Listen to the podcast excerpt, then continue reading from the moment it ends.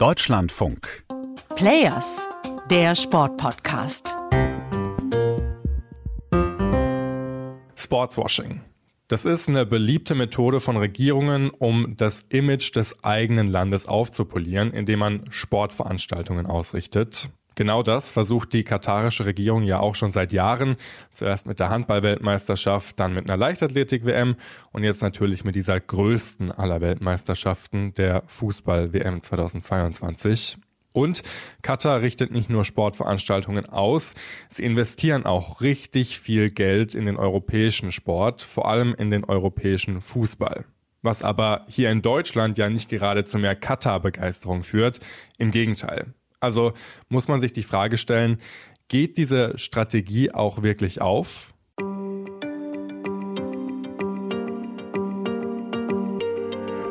Raphael Spät hier. Und um diese Frage zu beantworten, habe ich jemanden in den Podcast eingeladen, der sich bestens mit Sportswashing und Cutter auskennt. Fritz Zimmermann, er ist Redakteur von Zeit und Zeit Online und hat auch schon im Podcast Geld macht Cutter vom RBB und von der Zeit ausführlich über das Thema Sportswashing gesprochen. Und ich glaube, Fritz, wir müssen zunächst einmal klären, wieso Sportswashing für Qatar so enorm wichtig ist. Qatar investiert ja schon seit Jahren in den Sport. Man kann sagen, dass dieses ja doch relativ kleine Land in diesem Bereich zu einem absoluten Vorreiter weltweit geworden ist. Warum?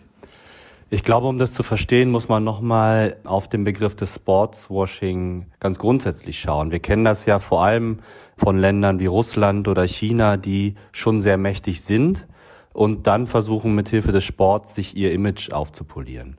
Olympia in China, letzte WM in Russland.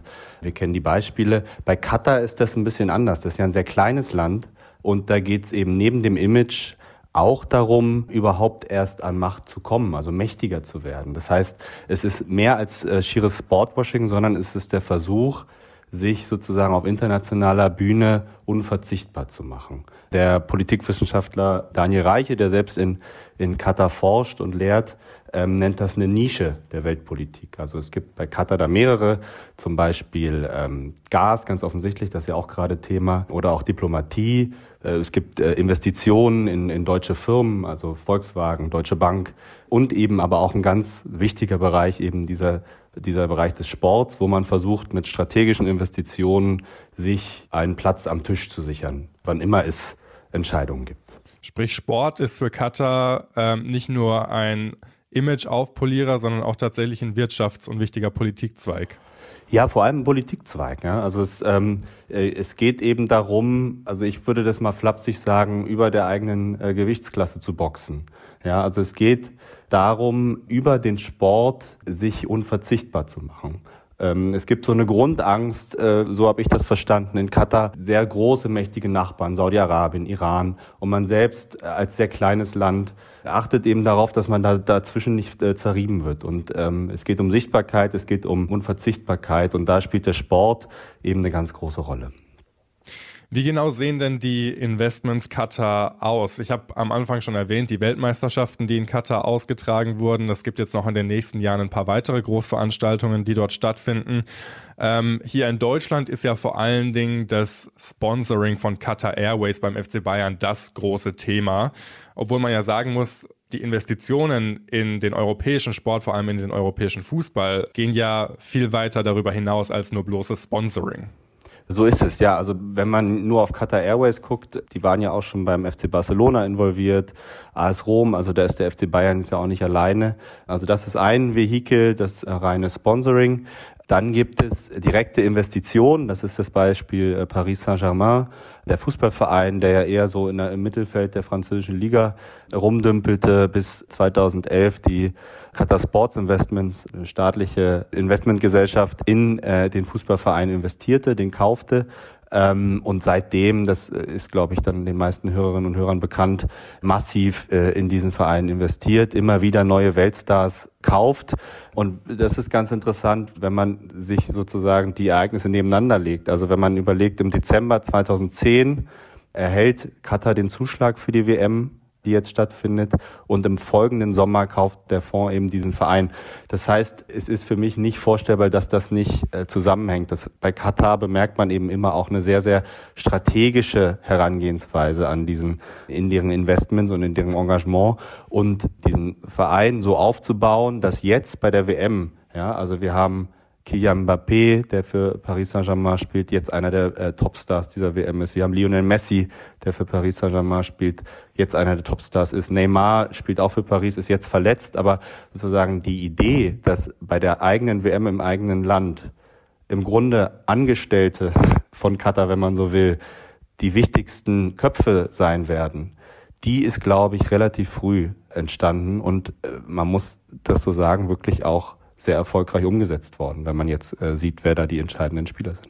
Ich frage mich so ein bisschen, ähm, wie nachhaltig das Ganze ist. Also ist diese Fußball-Weltmeisterschaft jetzt quasi der Klimax des Sportswashings Katars oder äh, kommt da noch mehr in den nächsten Jahren? Das ist tatsächlich eine große Frage, die, glaube ich, noch niemand so recht beantworten kann.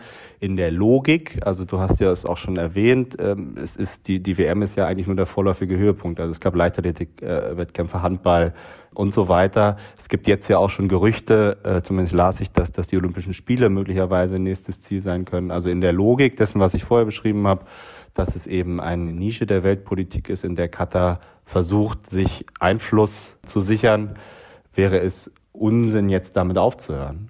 Wie das dann tatsächlich weitergeht, das kann ich nicht beurteilen, das wird man dann sehen. Aber ich glaube nicht, dass das jetzt das Ende sein wird. Ich glaube auch nicht, dass Paris Saint-Germain jetzt ab nächstem Jahr quasi keinerlei Investments mehr erhält, weil es dafür auch einfach zu erfolgreich ist. Also es ist, ähm, es ist ja im Grunde genommen all das aufgegangen, was man sich erhofft hatte. Ja, und deswegen glaube ich nicht, ich kann mir nicht vorstellen, dass das jetzt das Ende ist. Und es ist ja auch ganz interessant, dass Katar nicht einfach nur Geld in den Fußball investiert hat in Europa, sondern auch ganz strategisch Menschen aus dem eigenen Land dort platziert hat. Wenn man mal schaut, der Präsident von PSG kommt ja auch aus Katar, Al-Khalifi, der sitzt mit in den wichtigsten Gremien im europäischen Vereinsfußball. Also die Macht Katars im europäischen Fußball ist, glaube ich, größer als viele hierzulande denken. Ja, und ein Engagement haben wir noch gar nicht benannt, nämlich die Be in Media Group. Also das ist ein Halter von Fernsehrechten, vor allem im Mittleren Osten, aber nicht nur da.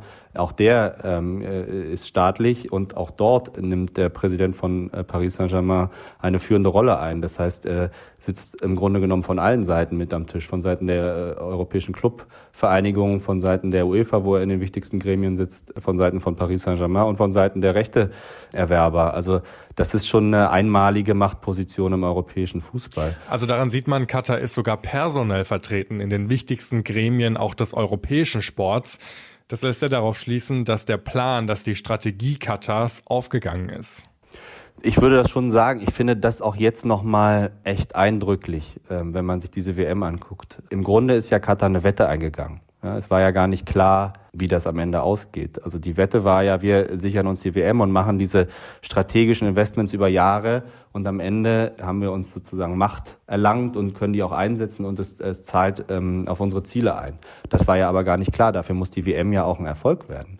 Und das finde ich jetzt schon nochmal sehr beeindruckend, weil ja in Deutschland sehr viel Kritik äh, hochkam, auch jetzt während der WM. Wenn man aber sieht, die angeblichen Zuschauerzahlen in allen möglichen anderen Teilen der Welt und auch in Europa, äh, wenn man sieht, wie das in anderen Teilen der Welt rezipiert wird, dann muss man sagen, ist die kritische Haltung gegenüber dieser ganzen Veranstaltung doch sehr exklusiv auf manche europäische Staaten. Und da muss man schon sagen, das war ein voller Erfolg. Und wenn man dann auch nochmal sieht, wie sozusagen durchsetzungsstark Katar sich im Rahmen dieser WM verhalten hat, also Stichwort Bier im Stadion. Da, wo, ich habe die Frage selbst mal an den Leiter der WM äh, gestellt von Katar und der hat das so ein bisschen weggelacht, ihr Europäer mit eurem Bier, aber da ging es ja um starke ökonomische Interessen. Einer der Hauptsponsor der FIFA, ähm, der größte Bierproduzent der Welt, kann da jetzt nicht sein Bier ausschenken, ja, was ja substanzieller Bestandteil seines Sponsoringvertrages ist, weil Katar einfach gesagt hat, machen wir nicht.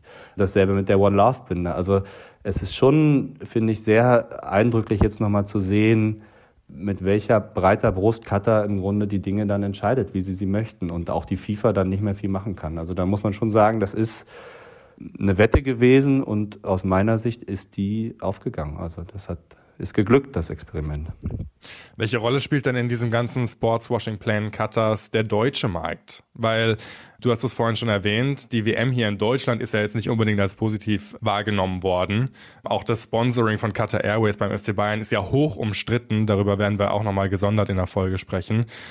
Ist Deutschland als Sportmarkt gar nicht so interessant für Qatar oder wird da in den nächsten Jahren auch noch dran gearbeitet werden, dass das Image auch hierzulande aufpoliert wird? Also da bin ich vorsichtig, weil das natürlich am Ende in die Innereien der Strategieplanung äh, katarischer Behörden geht. Aber mein ganz persönlicher Eindruck ist, ist, dass in Deutschland die Akteure ihr eigenes Gewicht für deutlich größer halten als, glaube ich, die Katarer andersrum. Also ich finde dieses Beispiel Bayern München ja relativ interessant, weil es da ja im Grunde in Anführungsstrichen nur um einen Ärmelsponsor geht. Und Bayern München als einer der erfolgreichsten Vereine der Welt würde sicherlich auch andere Ärmelsponsoren finden. Und was da, also wir erinnern uns an den runden Tisch im Sommer, wo diese Thematik äh, bei Bayern äh, geklärt werden sollte. Wir erinnern uns an die sehr zurückhaltenden Statements der Vereinsführung. Also ich, was da für diesen eigentlich relativ unwichtigen Ärmelsponsor für einen Bohai gemacht wird, finde ich schon bemerkenswert und ich glaube, das geht so ein bisschen in die Richtung. Also ich glaube mittlerweile fast, dass für die deutschen Akteure Katar wichtiger ist als der deutsche Markt für Katar. Aber das ist jetzt eine vorsichtige Einschätzung. Ich, man sieht es, finde ich eben, es ist ja analog bei den Gasgeschäften, die die Bundesregierung jetzt versuchte mit Katar voranzutreiben. Man sieht es bei den Investments in deutschen Firmen. Also ich glaube, da dreht sich gerade was und wie viele Dinge sieht man das im Sport ähm, mit am deutlichsten. Sportswashing. Für Katar mehr als nur Imagepflege, sondern ein echter Wirtschafts- und Politikzweig. Wenn wir jetzt euer Interesse geweckt haben daran, wie Sportswashing in Katar auch umgesetzt wird, dann empfehlen wir euch den Podcast Geld macht Katar, in dem es natürlich nicht nur um das Sportswashing Katars geht, sondern auch darum, wie Katar auch wirtschaftlich versucht, sich immer mehr im europäischen und Weltmarkt zu etablieren. Und mehr zu dieser Fußballweltmeisterschaft in Katar gibt es dann wieder in der nächsten Folge. Bis dahin, macht's gut. Ciao.